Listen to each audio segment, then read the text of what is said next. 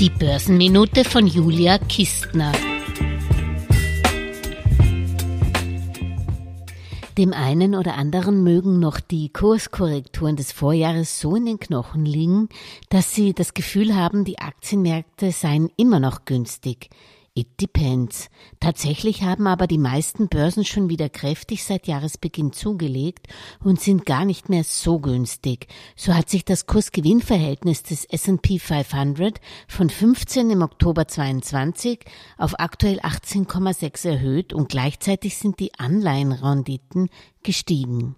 Das bedeutet, dass die Aktienprämien, also die Überrendite von Aktien gegenüber als sicher geltende Staatsanleihen, so niedrig sind wie seit 2009 nicht mehr.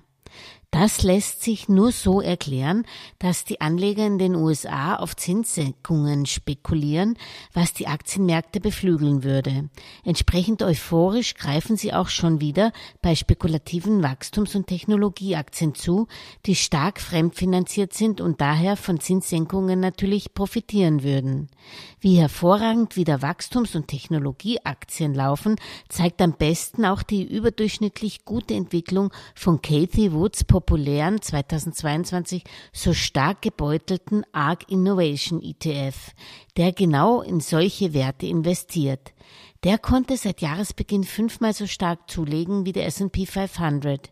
Ich komme mir hier ein bisschen wie ein Geisterfahrer vor, weil ich nicht mit einer Zinssenkung rechne.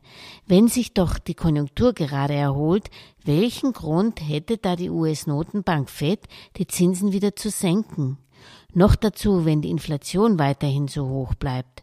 Hinterlasst mir doch bitte ein Kommentar, mit welcher Zinsentwicklung ihr rechnet, ob ich mit meiner Meinung allein unterwegs bin oder gar falsch fahre. Alles Gesagte ist nur die persönliche Meinung von Julia Kistner und daher keine Anlageempfehlung und keine Rechts- und Steuerberatung. Für Verluste, die aufgrund von getroffenen Aussagen entstehen, übernimmt die Autorin Julia Kistner keine Haftung.